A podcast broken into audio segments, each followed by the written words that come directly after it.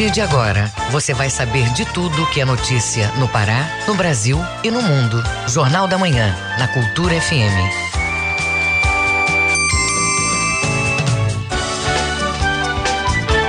Sete horas na Grande Belém. Bom dia, ouvintes ligados na Cultura FM no portal Cultura. Hoje, segunda-feira, 16 de maio de 2022. Começa agora o Jornal da Manhã com as principais notícias do Pará, do Brasil e do mundo. A apresentação é minha, José Vieira.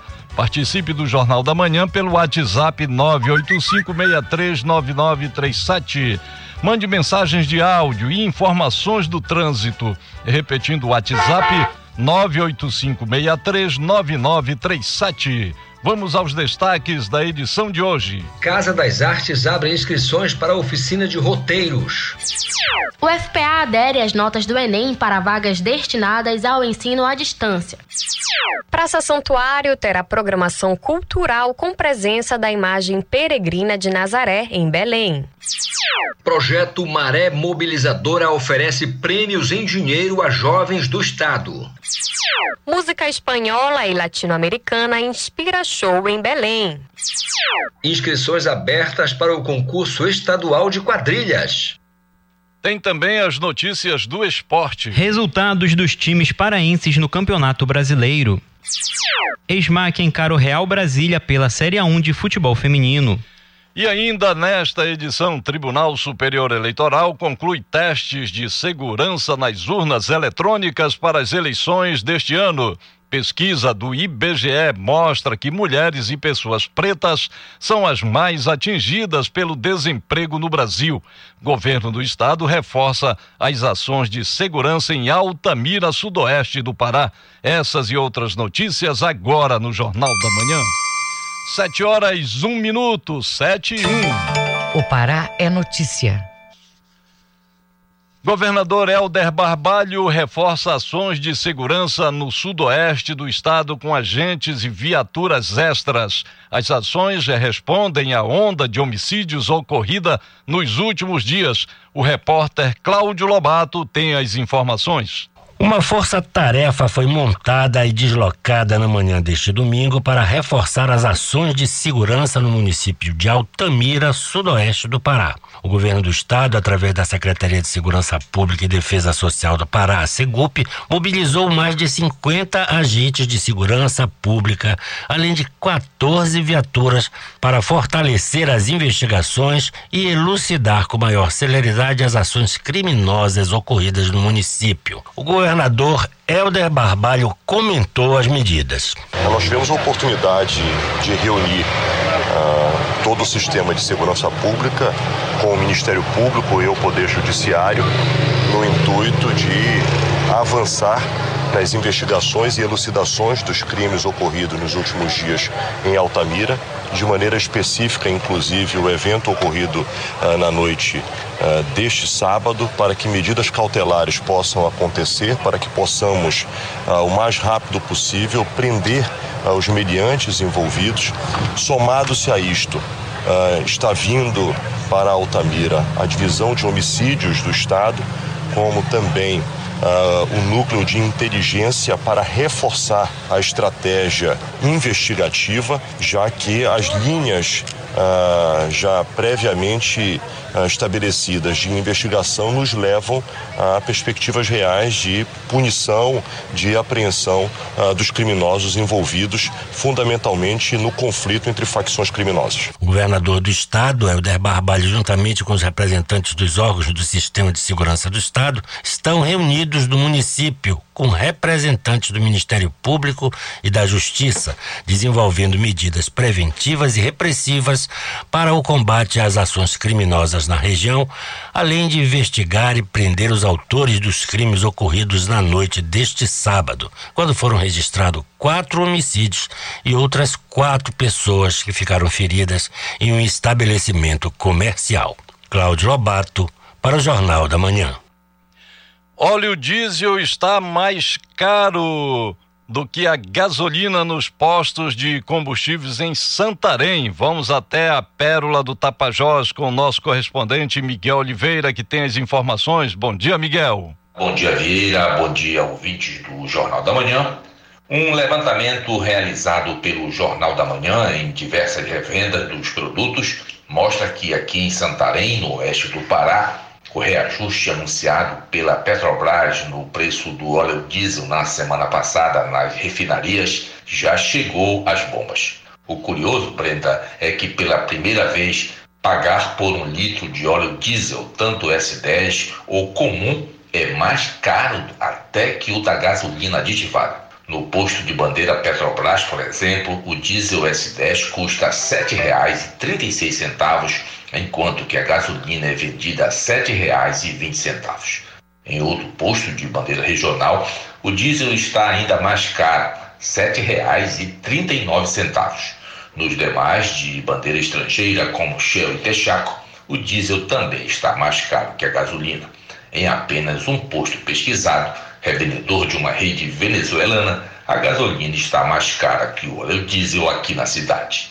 De Santarém, Miguel Oliveira para o Jornal da Manhã.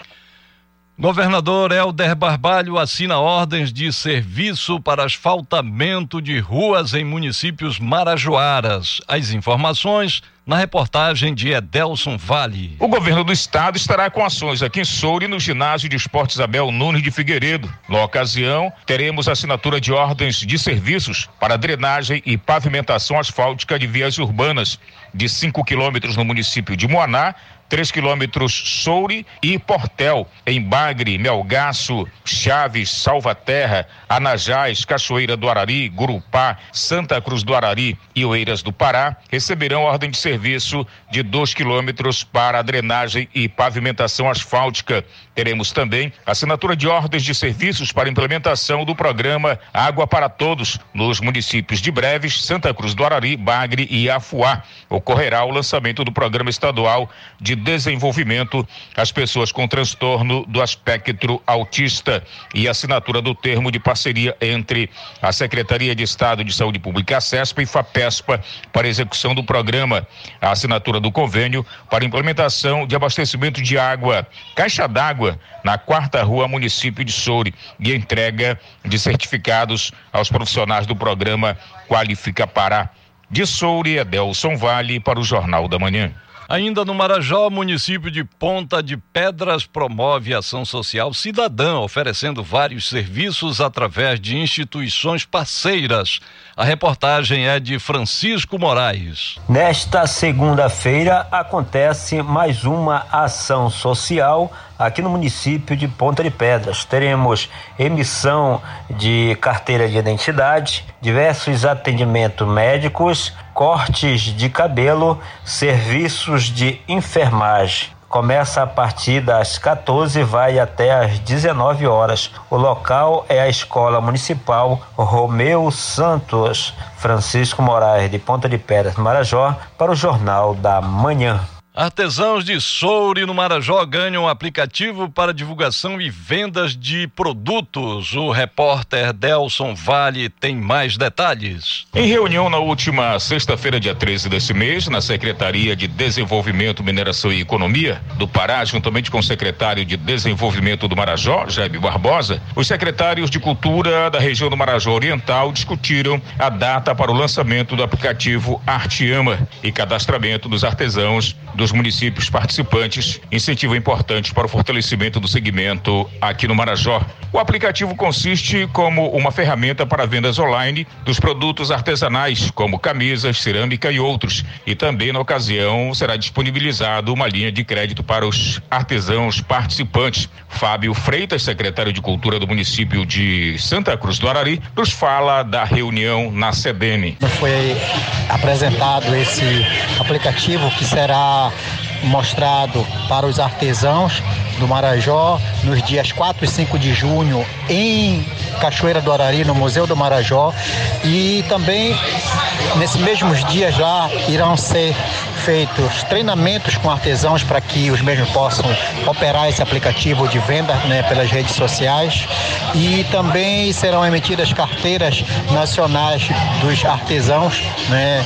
E também vão ser discutidas nesses dias ações de microcrédito para os, os artesãos do Marajó, com o Bampará, né, que vai estar presente também nessa empreitada para com todos os secretários e os artesãos do Marajó Oriental. De Soura, Delson Vale para o Jornal da Manhã.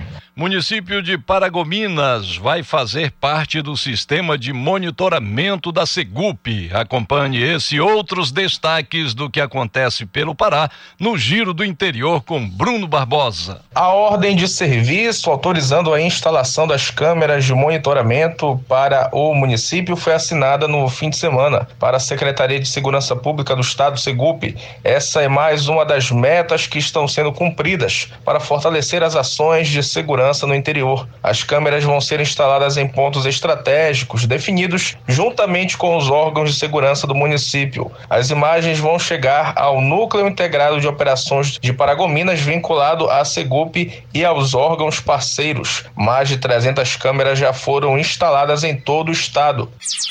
No Nordeste do Pará, famílias de São Francisco do Pará receberam no sábado a segunda etapa dos cheques do programa Sua Casa. A iniciativa estadual dá apoio para a construção, reconstrução e ampliação de moradias de famílias carentes. O investimento da Companhia de Habitação do Estado do Pará, a Coab, ultrapassou 500 mil reais. As 67 famílias que já haviam recebido a primeira etapa do programa Sua Casa e prestaram contas da utilização adequada do recurso foram atendidas na ação. Segundo a Coab, após receber a primeira parcela do programa, os contemplados devem cumprir a obrigação obrigação prevista em lei de prestar contas da utilização adequada do benefício.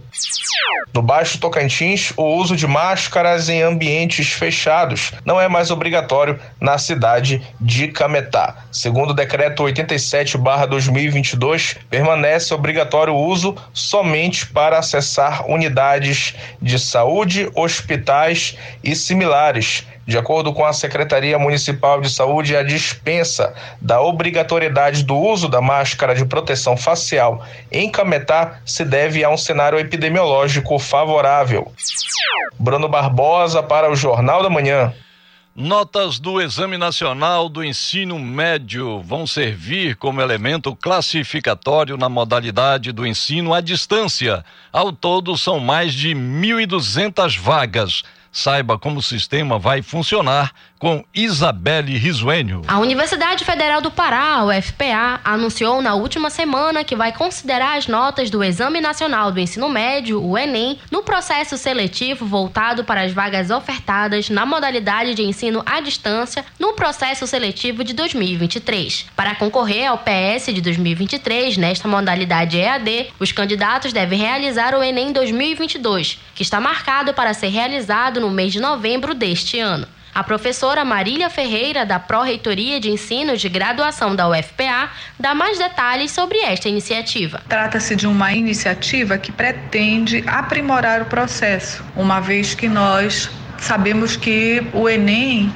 é uma prova que todos os estudantes fazem. Então, nós pretendemos com isso ampliar a possibilidade de que jovens paraenses, jovens brasileiros possam cursar a universidade. Segundo a instituição, vão ser ofertadas 1.260 vagas para cursos de licenciatura no regime remoto, por meio do programa Universidade Aberta do Brasil, nos campos de Ananindeua, Baião, Barcarena, Breves, Bujaru, Cachoeira do Arari, Cametá, Canaã dos Carajás, Capitão Poço, Goianésia, Igarapé-Miri, Jacundá, Marabá, Muaná, Paragominas, Ponta de Pedras, Salinópolis, São Sebastião da Boa Vista e Tailândia. José Miguel Veloso, coordenador do programa Universidade Aberta do Brasil na UFPA, comenta sobre o início das aulas neste formato. Pretende-se iniciar a, as aulas desses cursos em março de 2023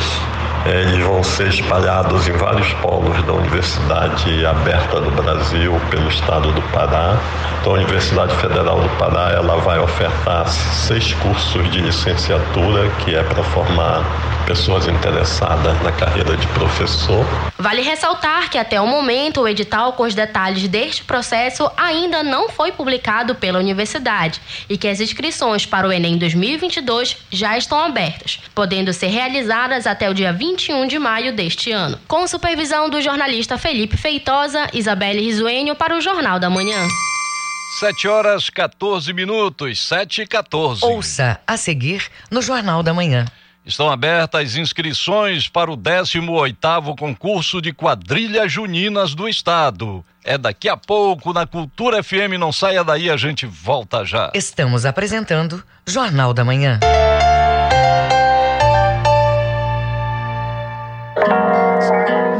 Cultura FM. Aqui você ouve música paraense.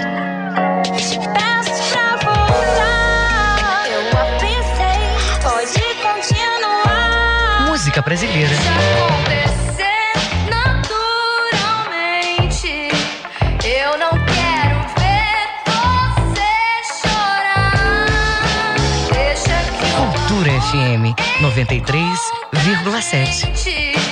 Faça parte da Rádio Cultura, seja nosso repórter. Grave seu áudio com informações da movimentação do trânsito e mande para o nosso WhatsApp 985639937. Meus amigos da cultura, fala o Edgar Augusto. Pelos 50 anos da Feira do Som, toda última sexta-feira de cada mês ao meio-dia, o programa será transmitido ao vivo, simultaneamente, pela Rádio, TV e Portal Cultura, fazendo entrevistas, lançamentos e contando muitas novidades. Fiquem atentos. Vou esperá-los. Tchau e até lá. Música, dança, moda, cozinha, papo, plateia, bairros. Tudo misturado. Já já na TV Cultura. Voltamos a apresentar Jornal da Manhã. Previsão do tempo. De acordo com a Secretaria de Meio Ambiente e Sustentabilidade em Belém, região metropolitana, a segunda-feira é de tempo parcialmente nublado a nublado, com condições favoráveis para chuva no final da tarde e começo da noite. Na capital paraense, mínima de 21, máxima de 33 graus. No nordeste do estado, o tempo é estável em boa parte do dia. São esperadas precipitações na área litorânea no final da tarde. Em Salinópolis, mínima de 21, máxima de 33 graus. E no arquipélago do Marajó, o dia deve ser de tempo estável, mas com possibilidade de precipitações leves a moderadas na porção oriental do arquipélago. Em Soure, a mínima é de 21 e a máxima chega a 31 graus. Agora em Belém, 7 horas 17 minutos, 7 e 17. Jornal da Manhã. Informação na sua sintonia. Projeto Maré Mobilizadora oferece prêmios em dinheiro a jovens do estado. O programa já está com inscrições abertas para selecionar jovens que tenham propostas de políticas públicas para a juventude. Ouça na reportagem de Isidoro Calixto. O programa Amaré Tá para Juventudes está selecionando jovens residentes no estado para falar sobre suas realidades da Amazônia e concorrerem a prêmios em dinheiro e oportunidades para toda a juventude. Está aberto o processo seletivo do projeto Maré Mobilizadora, uma jornada de formações online, como explica Matheus Oliveira Silva, cofundador e coordenador de articulação e engajamento da Cojovem. Essas premiações em dinheiro, elas têm como principal intuito reduzir eh, as vulnerabilidades socioeconômicas das juventudes paraenses, né? Assim como também se incentivar a formação de coalizões, de coletivos, de frentes, como nós, que fomos a Cojovem, né? Que nascemos eh, assim, se juntando para cooperar é, aqui no Pará. Então, é, a gente propõe, a partir desse momento, né, que é uma área mobilizadora, uma continuação né, que até projetos pela frente como o Rebujo, os embaixadores e embaixadoras da, da Jovem, para que a gente possa realmente promover lógicas de envolvimento, de envolvimento da população amazônica na construção do nosso próprio território. Durante o processo seletivo de mobilizadores da Maré, serão priorizados candidatos mulheres, pessoas negras, pessoas de comunidades tradicionais e pessoas da comunidade LGBTQIA+. E será também levado em consideração a diversidade territorial dos selecionados dentro das regiões intermediárias do Pará: Altamira, Breves, Castanhal, Marabá, Santarém e Belém. Matheus Oliveira Silva, cofundador e coordenador de articulação e engajamento da Cojovem, comenta: Uma maré mobilizadora vem é, para até mesmo no cenário onde as juventudes paraenses são mais de 3 milhões, né, é, quase que um quarto, um pouco a mais da que a população de 8 milhões e um tanto mais crescendo, é um cenário onde a gente realmente necessita é, de mais representatividade nos espaços de decisão, né, fóruns, conselhos estaduais, municipais e, sobretudo, também é, atenção para com as políticas públicas, né? Então, a partir dessa grande mobilização e que também é um processo de conscientização da juventude, a gente propõe então incidir, né, atuar, influenciar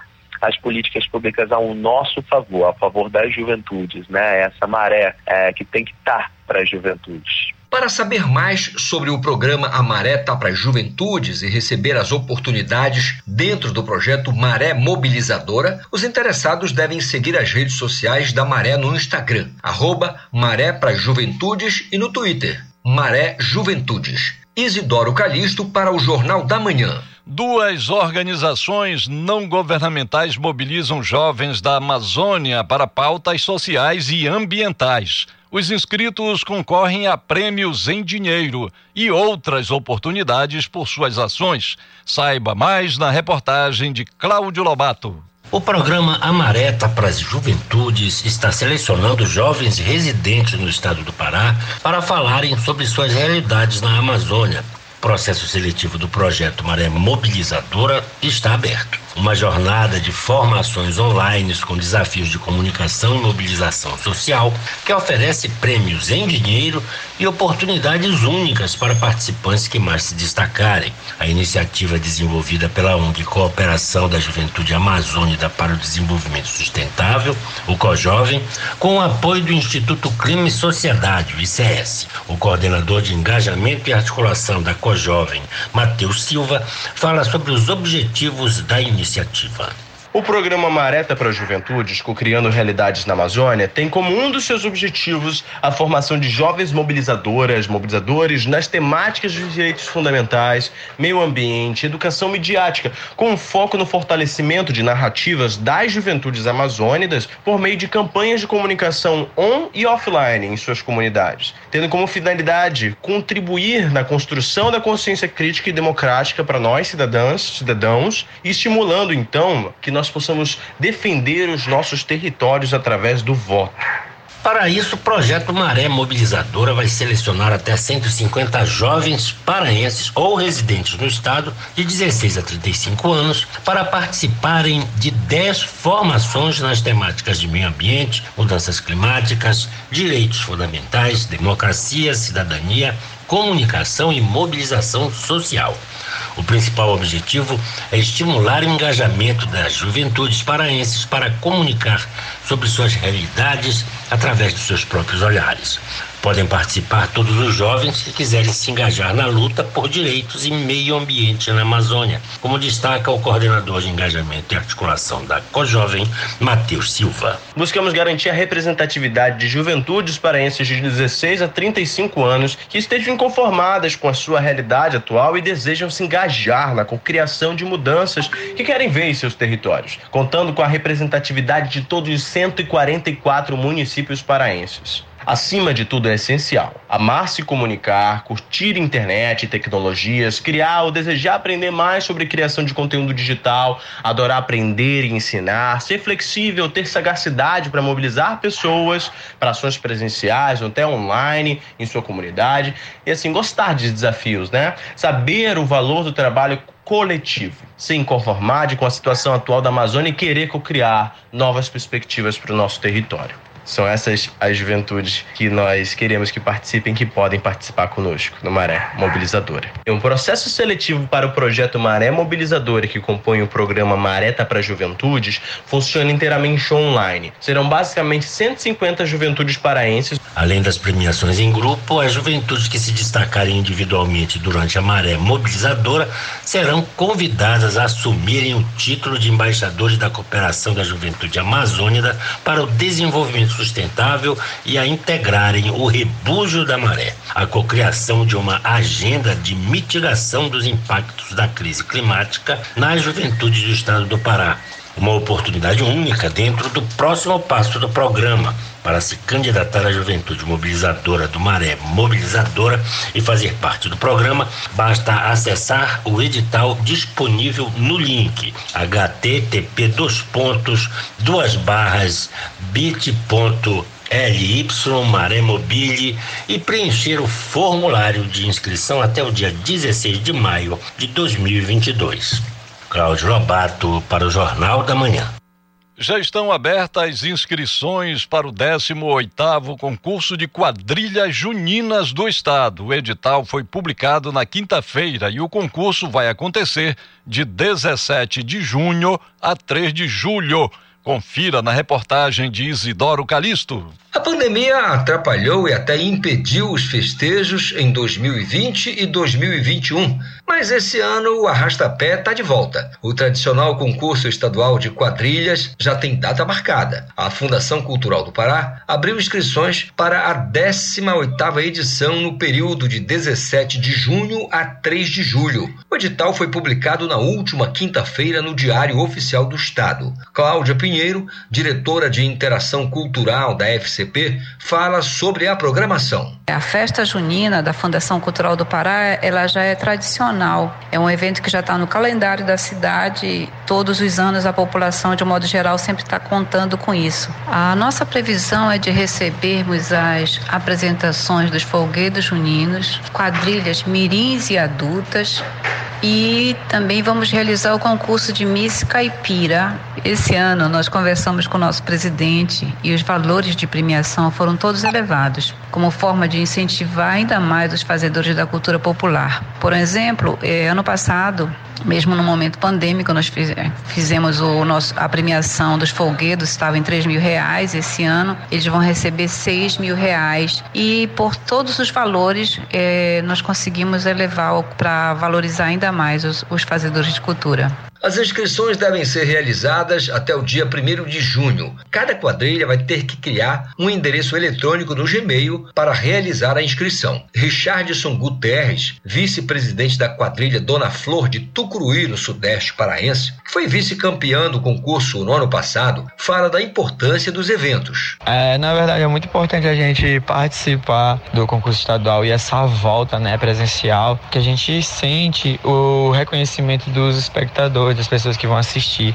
E São João é uma época muito importante, tanto culturalmente quanto para as pessoas de forma social né, e intelectual também. Então é um prazer imenso voltar a Belém para disputar com grandes quadrilhas e eu tenho certeza que vai ser um grande espetáculo por parte de todas as quadrilhas do estado. Diogo Cadete, vice-presidente da quadrilha junina Balão de Ouro do bairro do Mangueirão, na capital, destaca o retorno das atividades e a expectativa do grupo. E a gente quer, claro, que esse ano seja o São João de todos os tempos, né? Porque a, a saudade e a ansiedade toma conta dos nossos corações. Mas feliz em ter essa grande notícia, saber que vamos poder participar mais um ano desse tradicional concurso promovido pelo governo do estado e pela Fundação Cultural do Estado, Centur. As informações sobre os editais poderão ser solicitadas através dos e-mails edital.quadrilha.fcp@gmail.com e edital.folguedo.fcp@gmail.com. Isidoro Calixto para o Jornal da Manhã.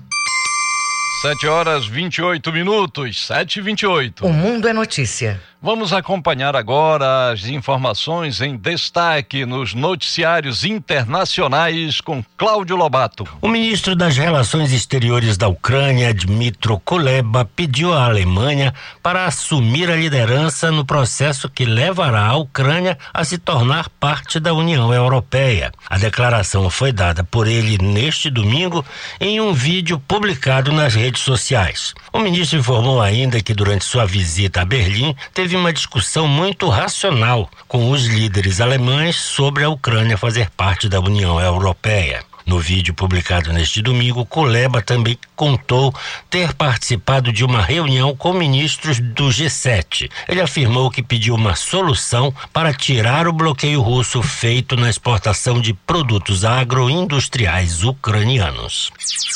A primeira-ministra sueca Magdalena Andersson buscará o amplo apoio para o pedido de adesão à OTAN nesta segunda-feira, anunciou ela no domingo, depois que seu partido abandonou a oposição de longa data à adesão após a invasão da Ucrânia pela Rússia. A adesão à OTAN era uma perspectiva distante apenas alguns meses atrás, mas o ataque da Rússia à Ucrânia levou Suécia e Finlândia a repensarem suas necessidades de segurança e buscar apoio em uma aliança da qual se mantiveram distantes durante a Guerra Fria. A guerra na Ucrânia, que Moscou chama de operação militar especial, mas que já matou milhares e tirou milhões de suas casas, destruiu políticas de segurança de longa data e alimentou uma onda de apoio público à adesão na OTAN de ambos os países.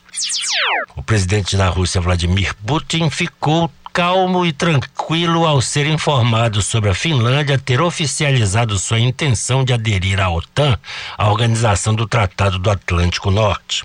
Disse o presidente finlandês Sauli Niinisto em entrevista à CNN Internacional. Apesar de ter dito que Putin não se irritou com a notícia, o líder do país nórdico afirmou que o início da guerra contra a Ucrânia mostrou que eles, os russos, estão prontos para atacar um país vizinho independente. Com isso, a Finlândia abandona décadas de neutralidade e ignora as ameaças russas de possível retaliação caso a adesão à OTAN se concretize. Em conversa por telefone ontem com Niinisto, Putin disse que a entrada da Finlândia na aliança militar seria um erro, segundo nota divulgada pelo governo russo.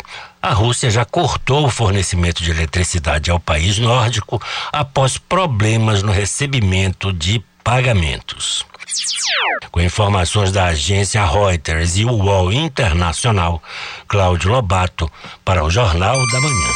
7 horas 31 minutos, 7 e 31 Ouça a seguir no Jornal da Manhã. Clube do Remo vence, Paysandu perde pela Série C do Campeonato Brasileiro. É daqui a pouco aqui na Cultura FM. Não saia daí, a gente volta já. Você está ouvindo Jornal da Manhã. ZYD 233, 93,7 MHz.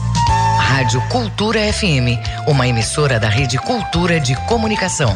Fundação Paraense de Rádio Difusão. Rua dos Pariquis, 3318. Base operacional, Avenida Almirante Barroso, 735. Berlim, Pará, Amazônia, Brasil. Cultura FM. Aqui você ouve música paraense. Mas quando é que tu vai me levar lá pra Cotijuba? Música brasileira.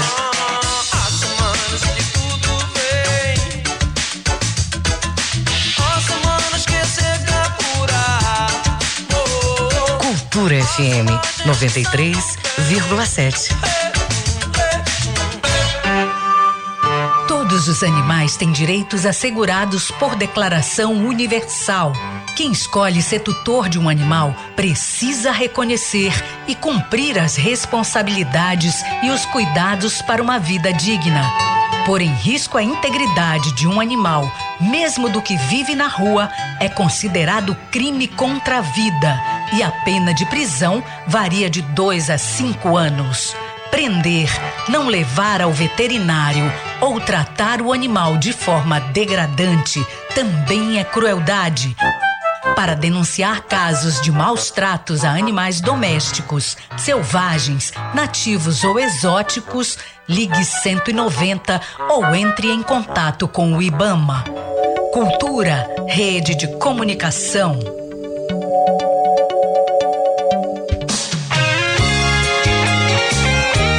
Ritmo contagiante do Brega, no calor amazônico. As músicas, a história, o cenário. Brega, patrimônio imaterial e cultural do estado do Pará. As Marcantes, de segunda a sexta-feira, das seis às sete da noite. Cultura FM 93.7.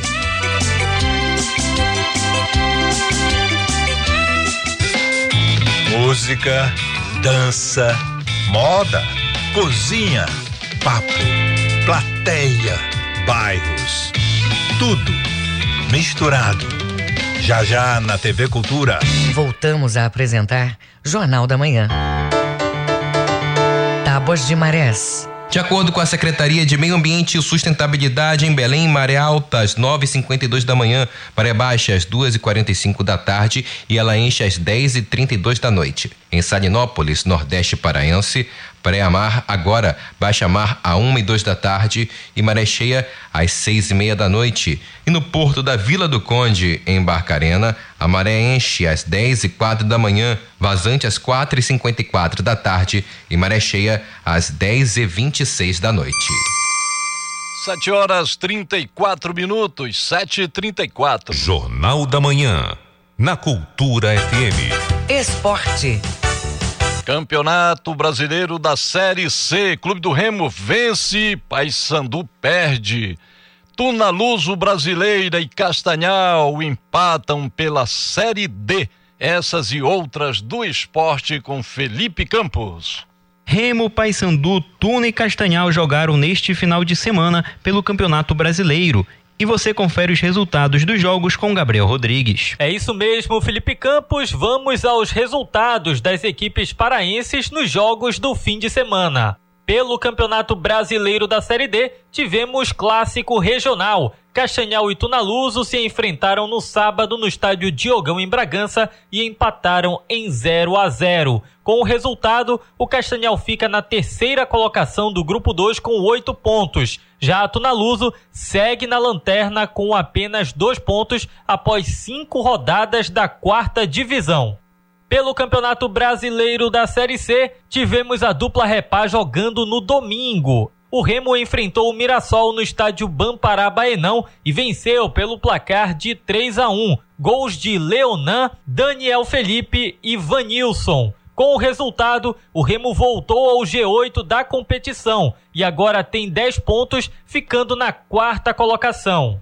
Enquanto isso, o Paysandu foi até o Rio Grande do Sul enfrentar o São José e perdeu pelo placar de 2 a 0. Dois gols marcados pelo goleiro Fábio Rampi de pênalti. O revés tirou o Paysandu do G8 da competição. Os bicolores estão na nona colocação com nove pontos após seis rodadas. Na Série D, a Tuna volta a campo nesta sexta-feira para enfrentar o Pacajus fora de casa. Já o Castanhal joga no domingo diante do Juventude Samas como mandante. Pela Série C, o Paysandu volta a campo no domingo na Curuzu para enfrentar o Volta Redonda. Já o Remo vai até o Colosso da Lagoa, no Rio Grande do Sul, enfrentar o Ipiranga na próxima segunda-feira. Obrigado, Gabriel. A SMAC joga nesta segunda, às três horas da tarde, pelo Campeonato Brasileiro Série 1 de Futebol Feminino. Tentando sair da zona de rebaixamento, as paraenses encaram Real Brasília no estádio Bamparabainão, em Belém. Até o início da rodada, a SMAC estava na penúltima colocação, com quatro pontos em oito jogos, tendo uma vitória, um empate e seis derrotas. Com a pior defesa da competição, as meninas de Ananindeua precisam vencer a partida para esboçar uma reação, já que nem a vitória tira as comandadas de Breno Cunha do Z4. Por outro lado, a equipe do Real Brasília está na nona posição, com 10 pontos e tem três vitórias, um empate e quatro derrotas. Em caso de vitória, o time da capital federal pode entrar no G8 da competição. O clube do Remo anunciou mais uma contratação para o restante da temporada. Celcinho, de 34 anos, é lateral direito e estava no Inter de Limeira, onde disputou o Campeonato Paulista. Nesta temporada, o jogador atuou em 10 jogos, 6 como titular e 4 como reserva, mas não marcou nenhum gol e também não deu assistência. Na carreira, Celcinho já atuou por clubes como CSA e Juventude. Em 2020, ele disputou a Série C pelo Vila Nova, onde foi titular e garantiu o título da competição diante do Remo, no Mangueirão. Já em 2021, ele disputou a Série B do Campeonato Brasileiro pelo CRB, onde jogou 16 partidas, 8 como titular e 8 como reserva. Na equipe alagoana, ele não marcou gols, mas contribuiu com duas assistências. No time azulino, ele vai disputar a vaga com Ricardo Luz e Rony, além de Kevin, que tem atuado pelo lado direito da defesa do Remo na ausência dos demais jogadores. A Federação Paraense de Futebol marcou uma reunião para esta sexta, dia 20, para falar sobre a segundinha do Campeonato Paraense. A competição deve começar no dia 6 de agosto e vai contar com 23 equipes, que também estão inscritos para a reunião. E lá vão discutir sobre o regulamento e as regras do campeonato. As duas melhores equipes da segundinha vão garantir vaga para a primeira divisão do estadual. Além disso, os piores clubes serão rebaixados para a terceira divisão do Campeonato Paraense, na gestão da presidente em exercício, Graciete Maués. Com supervisão do jornalista Felipe Feitosa, Felipe Campos para o Jornal da Manhã.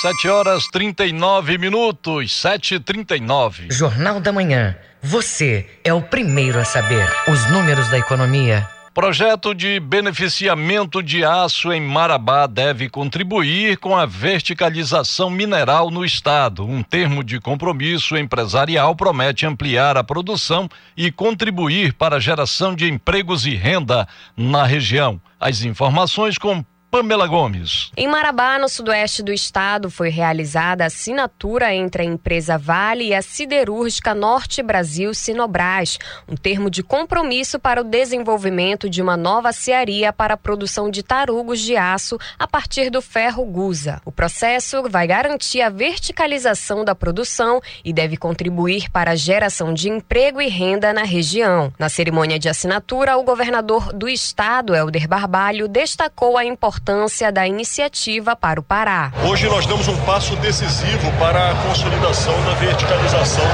da mineração no nosso estado.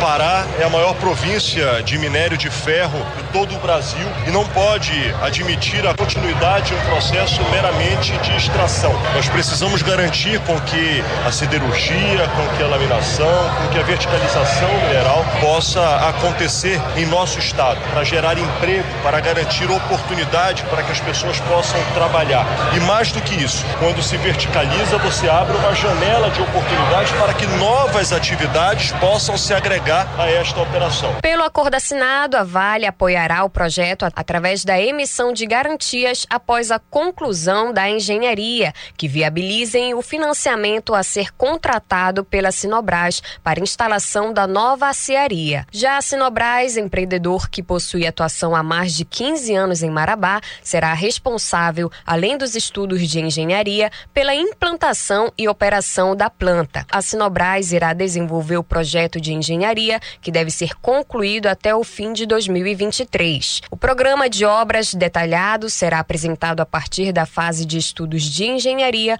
como explica Ian Correia, vice-presidente de operações do grupo Sinobras. Esta nova cearia que nós vamos estar construindo, né, que nós vamos estar projetando, construindo, operando, neste caso, a Sinobras, que vai ser responsável por essa parte, é, vai ter o aval financeiro da Vale né, nessa construção também, nesse, nesse desenvolvimento, e o grande ponto é a produção de tarugos de aço. Essa produção ela vai servir tanto para alimentar aquele projeto que é a expansão da Sinobras, quanto também disponibilizar produto, né, que é o tarugo, para novas empresas poderem se instalar na região. O Pará é o principal estado brasileiro de produção mineral. Com o projeto da aciaria, serão gerados na fase de construção 1.800 empregos e na fase operacional 510 empregos diretos e mais de 10 mil indiretos.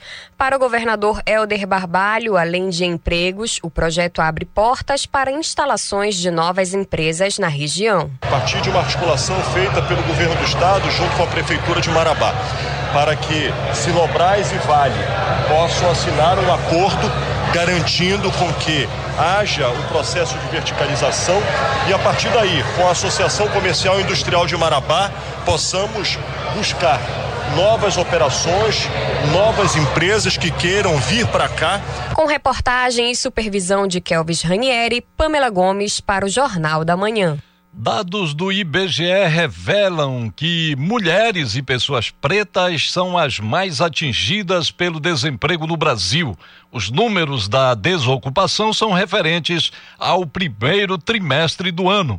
A reportagem é de Tâmara Freire. A angústia da falta de emprego atinge mais as mulheres e as pessoas pretas e pardas, de acordo com dados divulgados pelo IBGE. A taxa de desocupação no primeiro trimestre deste ano ficou em 9,1% entre os homens e em 8,9% entre as pessoas brancas, abaixo da média nacional, que ficou em 11,1%. Mas a proporção de desempregados sobe para 13,7% entre as mulheres e para 13,3% considerando apenas as pessoas pretas.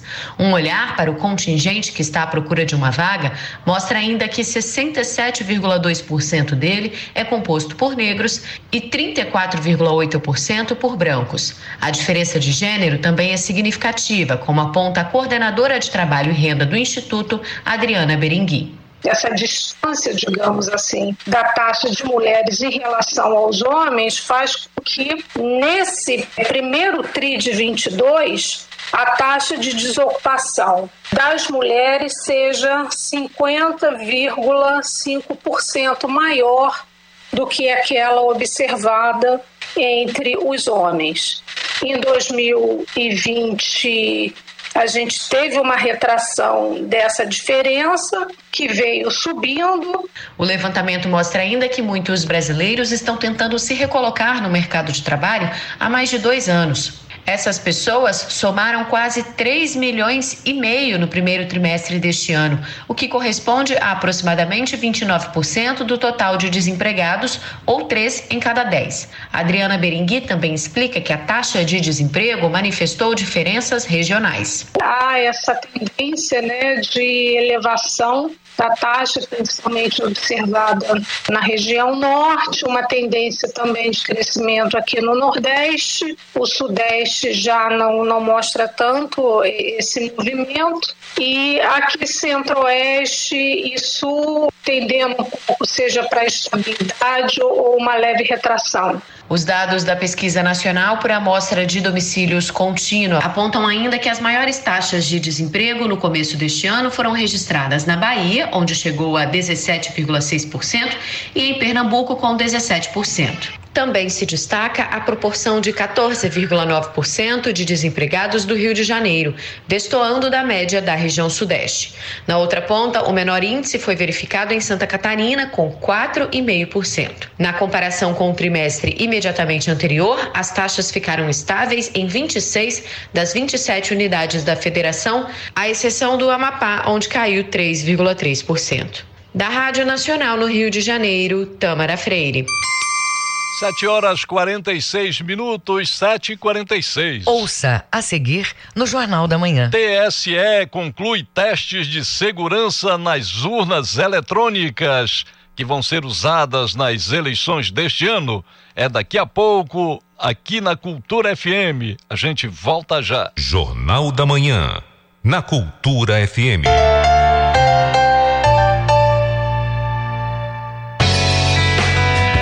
Uma sociedade mais justa se constrói com mais participação feminina em todos os espaços.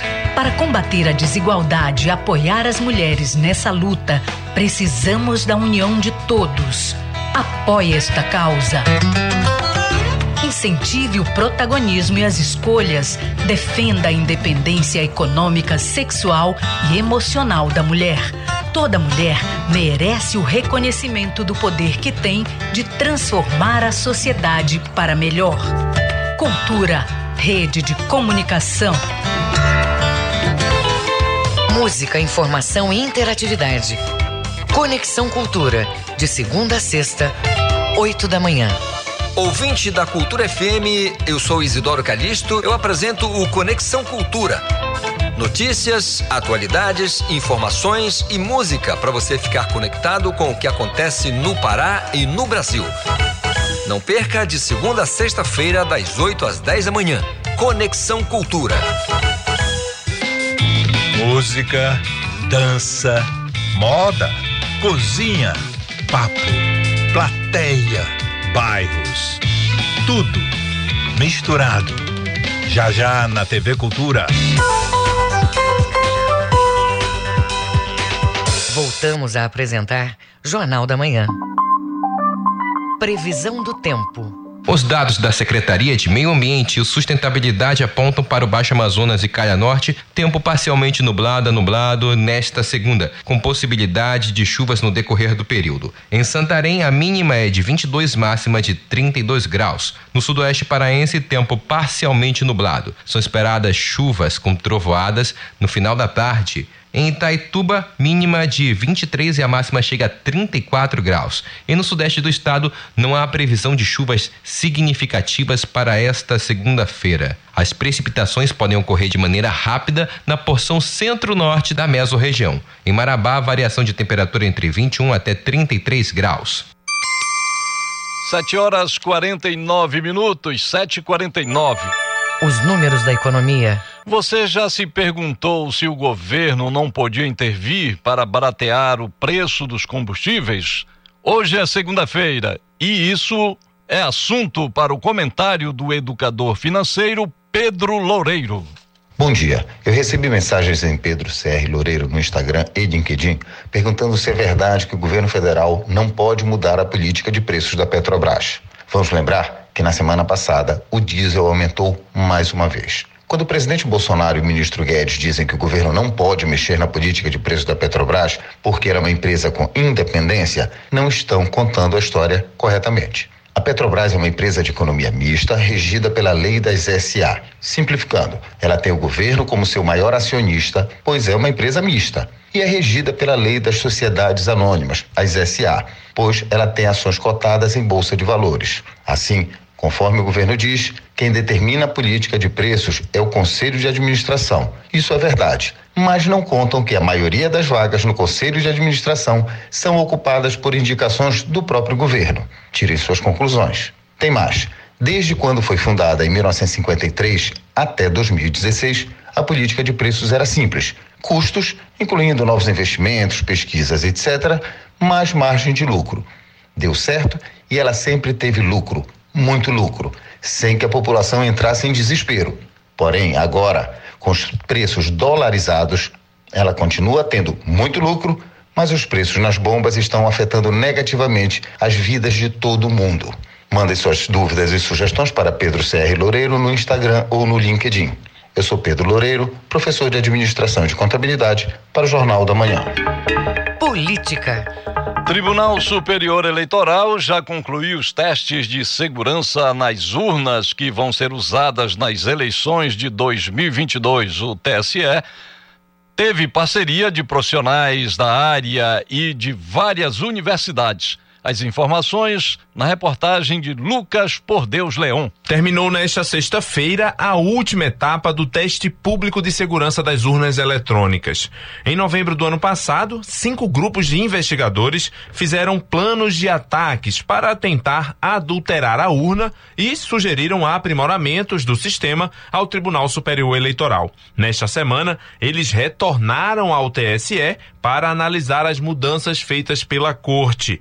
Ao encerrar o evento nesta sexta-feira, a secretária-geral da presidência do tribunal, Cristiane Oliveira Peter, agradeceu a colaboração dos especialistas de fora investigadores e equipes de apoio, olhando para o sistema eletrônico de votação do Tribunal Superior Eleitoral, deram as suas generosas contribuições intelectuais para trazer colaborações efetivas ao processo eletrônico de eleições do Brasil, colaborando para que as eleições de 2022 possam efetivamente ser, em seu máximo potencial possível, uma realidade transparente e auditável. Participaram dos testes especialistas de universidades brasileiras, como a USP, a Universidade de São Paulo, e de peritos da Polícia Federal, entre outros. O coordenador de tecnologia eleitoral do TSE, Rafael Azevedo, comentou que o teste público de segurança, o chamado TPS, prova que a urna é segura. Seria muito difícil, muito complexo chegar lá e adulterar alguma coisa com o objetivo de gerar dados que seriam reconhecidos no sistema, porque as pessoas querem alterar o voto, tirar o voto de um candidato e colocar para outro, ou criar votos que não existem. E ninguém conseguiu fazer isso, né? O TPS prova isso. Não é só questão de ela não ser invadida para não estar na internet.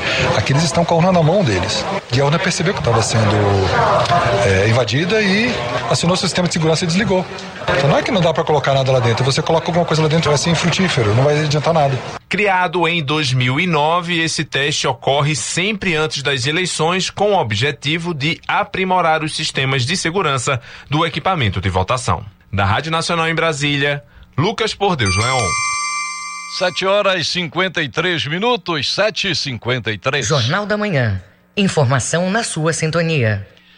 Fundação Cultural do Pará abriu inscrições para a oficina de roteiros para documentários. As aulas serão ministradas na Fundação Corro Velho, como você ouve agora na reportagem de Isidoro Calixto. As inscrições para a oficina virtual Roteiros para Documentário é uma iniciativa da Casa das Artes, por meio da Fundação Cultural do Pará. As aulas serão ministradas pelo escritor e diretor Daniel Arcades, de 23 a 27 de maio, das 9 da manhã ao meio-dia e meia, via plataforma Zoom. Felipe Pamplona, técnico em audiovisual da Casa das Artes, esclarece. Essa oficina ela vem para complementar uma outra oficina que nós ministramos, que nós oferecemos há uma semana atrás, que foi da Vânia Lima, que era uma oficina que falava mais de projeto, de captação, de produção executiva, como transformar uma ideia de um filme em um projeto. Agora não, nessa do Daniel, nós vamos centrar mais na escritura, no formato de roteiro para documentário. O objetivo central da oficina é pensar o lugar do roteirista no documentário audiovisual, seus diversos espaços de atuação e formatos, como stream, salas de cinema e redes sociais. O lugar da pesquisa, da roteirização e da ficcionalização do documentário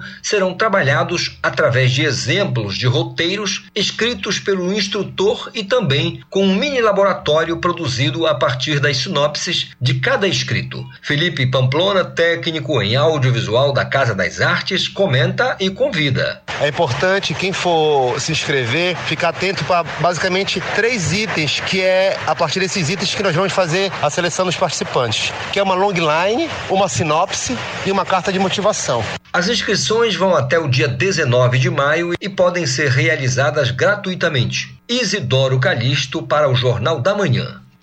Espetáculo musical marca o retorno aos palcos da cantora paraense Cacau Novaes. Confira na reportagem de Pamela Gomes. O público paraense terá a oportunidade de desfrutar da música espanhola e latino-americana, porque a cantora Cacau Novaes traz no show Bessame Mucho um vasto repertório do cancioneiro latino com canções que representam os mais variados gêneros musicais, como a cúmbia, a salsa, o bolero e o tango. O espetáculo, que teve sua estreia em 2019, será reapresentado no Teatro Margarida Esquivazapa. A cantora Cacau Novaes destaca a dança como parte integrante do show. Para algumas canções vai ter inclusive dançarinos no palco. E para o tango vai ter um casal de dançarinos é, executando esse ritmo. Para outras canções também, mas Uh, vai ser, enfim, a, a, dança no meio do show vai ser uma das coisas especiais também. O repertório do show Bessame Mútil tem direção musical do pianista Davi Benites e expressa ainda o calor do povo latino de forma sentimental, forte, mas também de acalanto.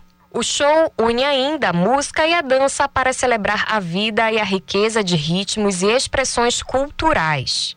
A cantora Cacau Novaes dá mais detalhes sobre o repertório. Esse repertório tem um, um misto de vários ritmos, são músicas de vários países. É, é, a segunda vez que eu apresento esse show e nessa, nessa apresentação que acontece no dia 20 de maio, os países homenageados serão México, Argentina, Colômbia e Cuba. Então vai ter um misto de, de estilos e vai ter a dança também. Algumas músicas são bem conhecidas do público, algumas são bem tradicionais e outras nem tanto. Então eu fiz essa mescla de acordo com o que as pessoas costumam ouvir e também algumas coisas que eu gosto muito de ouvir. O show Bessame Mútil de Cacau Novaes acontece dia 20 de maio às 20 horas no Teatro Margarida Esquivazapa, em Belém. Pamela Gomes para o Jornal da Manhã. 7 horas e 58 minutos, termina aqui o Jornal da Manhã desta segunda-feira, 16 de maio. A apresentação foi minha, José Vieira. E se você quiser ouvir essa ou outras edições do Jornal da Manhã, é só acessar a conta do Jornalismo Cultura no castbox.fm. Outras notícias você confere a qualquer momento na nossa programação. Vem aí o Conexão Cultura. Um bom dia a todos e até amanhã. O Jornal da Manhã é uma realização da Central Cultura de Jornalismo.